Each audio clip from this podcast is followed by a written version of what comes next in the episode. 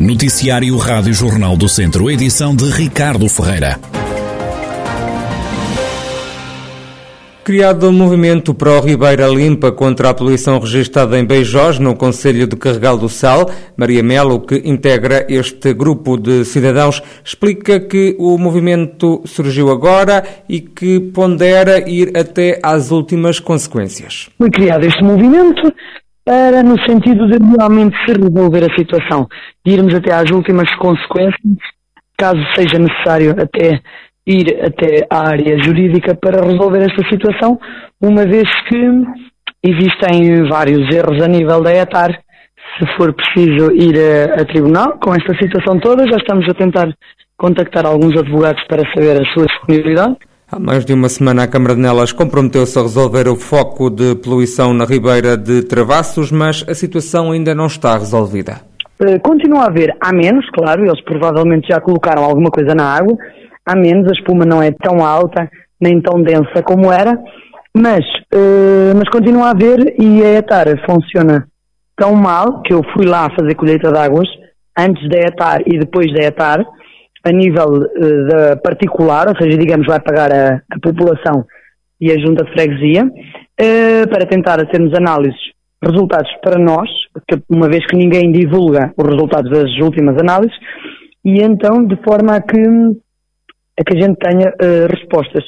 Mas o que é que eu quero dizer? Que, um, ehm, que a ETAR funciona tão mal que há detritos que não deveriam sequer sair da ETAR, visíveis a olho nu e que saem de uma ETAR como pensos higiênicos, plásticos, etc, etc. Maria Melo, do movimento Pró Ribeira Limpa, em Beijós, no Conselho de Carregal do Sal, o grupo de cidadãos promete ir até às últimas consequências para acabar com os focos de poluição na Ribeira de Travassos. O distrito de Viseu encontra-se todo em situação de seca severa, isto segundo informações avançadas pelo Instituto Português do Mar e da Atmosfera.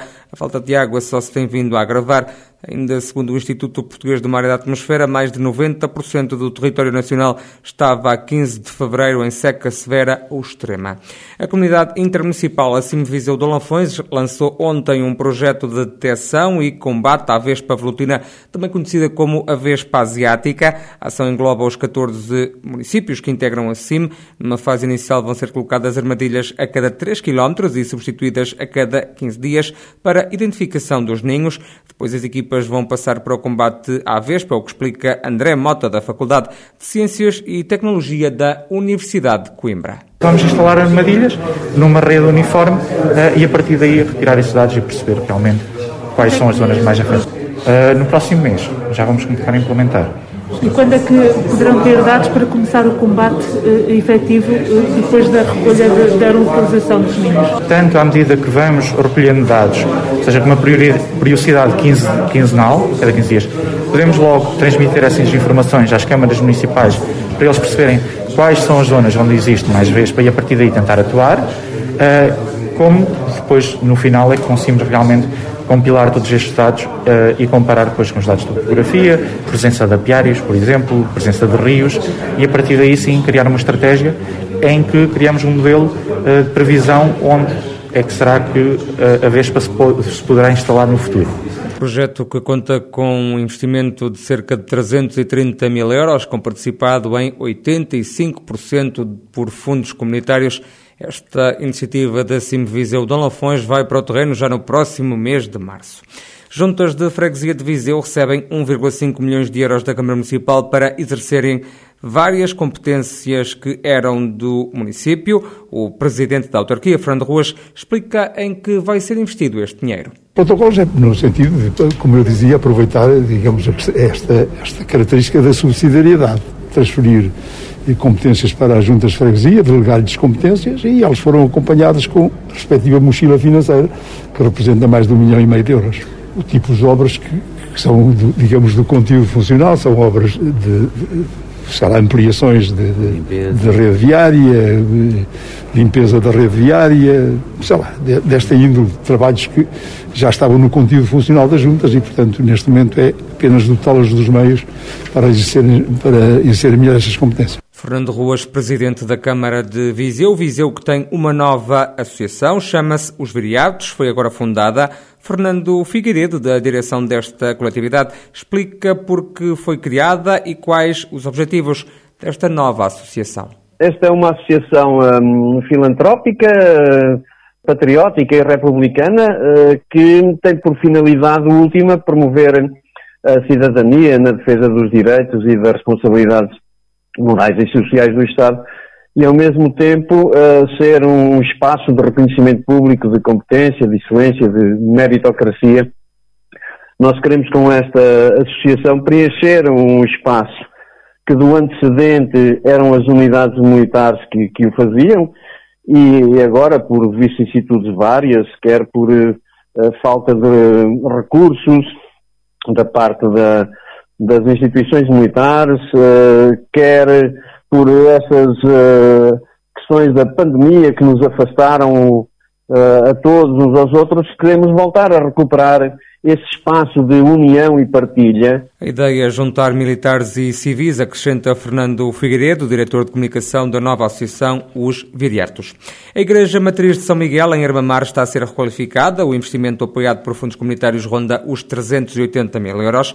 A vereadora da Cultura na Câmara Municipal de Armamar, Cláudia Damião, justifica esta intervenção no único monumento nacional do Conselho.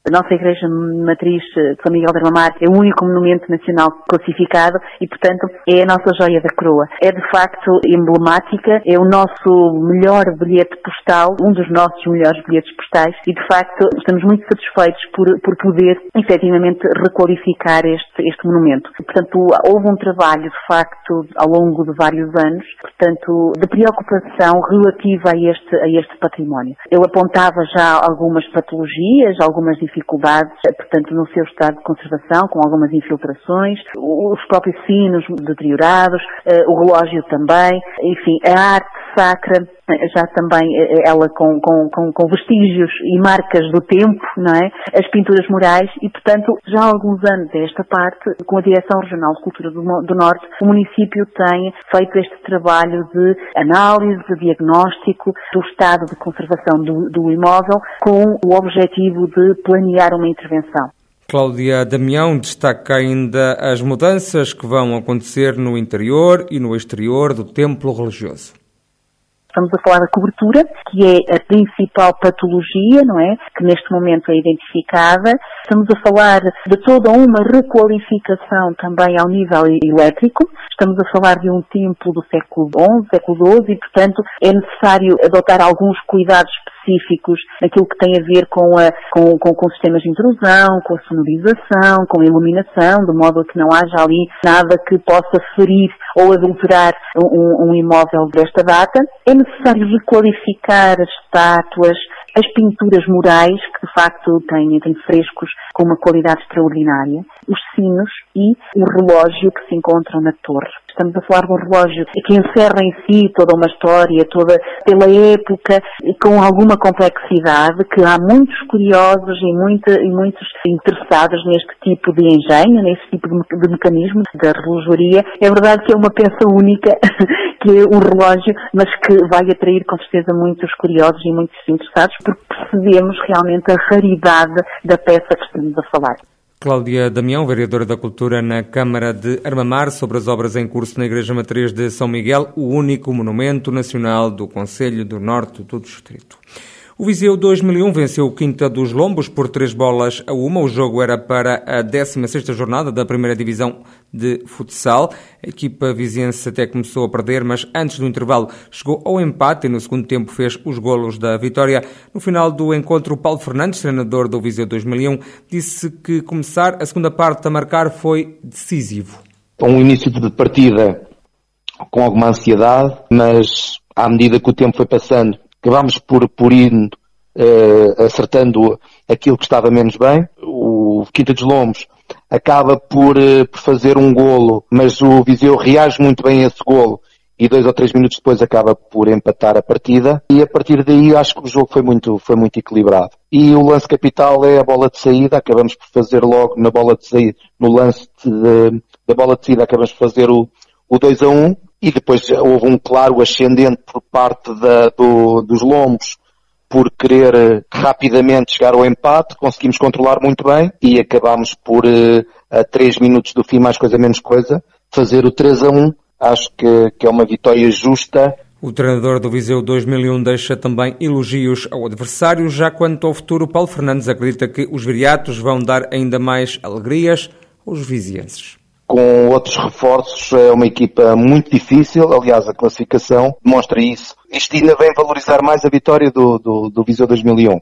Neste momento aquilo que nos preocupa mesmo é a nossa posição, conseguimos sair da zona de baixo d'água, como onde estávamos, e eu acredito que com, esta, com este triunfo, com certeza, e os atletas que, que, jogaram pela primeira vez na Liga Placar pelo Viseu 2001 corresponderam em pleno. Não gosto de individualizar, mas uh, o próprio Coco na baliza, o Douglas, o Dudu e o Mosquito, para além de todos os outros que já toda a gente conhece, o seu real valor. Apenas individualizo estes, os novos, que integraram muito bem o espírito do Viseu 2001 e acredito que, a continuarmos assim, com certeza absoluta, que, que ainda vamos dar muitas alegrias aos vizinhos. Paulo Fernandes, no pós-jogo da vitória do Viseu 2001 diante do Quinta dos Lombos. E o Ferreira Daves foi no domingo perder a casa do Castro Daire por duas bolas a zero. O treinador do Ferreira Daves lamenta o facto de a equipa não ter reagido ao primeiro golo do adversário. Ricardo Duarte defende que a vitória dos castrenses é justa. Uma primeira parte repartida, onde Castro um bocadinho superior até, mas onde nós conseguimos equilibrar as coisas, conseguimos anular aquilo que o Castro é bom nas transições, com jogadores muito rápidos, com agressivos eh, ofensivamente, para procurar profundidade, conseguimos anulá-los. Na segunda parte entramos com a mesma determinação eh, e sofremos golo aos 3 minutos, logo na segunda parte em que depois não nos conseguimos eh, já não conseguimos dar no jogo, o Castro mais dominador, nós já com muito coração, com pouca cabeça, e que acabamos por depois sofrer o segundo gol já, depois dos descontos, onde já procurávamos o empate, já sem grande organização, perdemos um bocadinho a organização, mas acho que o Castro foi um justo vencedor, Ferreira Daves e Castro Daire vão jogar agora a fase da descida do Campeonato de Portugal. Ricardo Duarte entende que o mais justo era que as equipas começassem a defender a manutenção com metade dos pontos que tinham conseguido até agora. A Federação tem, ano após ano, alterado o modelo competitivo dos Campeonatos de Portugal, segunda B, como tem mudado os nomes e tem mudado os modelos competitivos, e nunca tem acertado. Sinceramente, acho que não tem lógica. Não, este, este modelo competitivo, na minha opinião, não faz sentido. Não faz sentido. Se calhar para nós até é benéfico, apesar de neste momento já termos feito alguns pontos e se fosse repartido aos 75%, qualquer coisa, mas pronto. Acho que olhando para cima e não olhando só para o nosso umbigo, acho que não, não faz qualquer sentido este, este modelo competitivo. Esse modelo competitivo bom seria o quê? Metade dos pontos? Acho que sim, acho que, acho que assim, acho que metade dos pontos seria o mais, neste momento, o mais correto. Digamos, o, o mais verdadeiro esportivamente para, para os clubes. Ricardo Duarte, ele que é treinador do Ferreira Daves e as críticas ao modelo competitivo da nova fase do Campeonato de Portugal. Na opinião do técnico, os clubes deviam entrar com metade dos pontos para a nova fase da competição.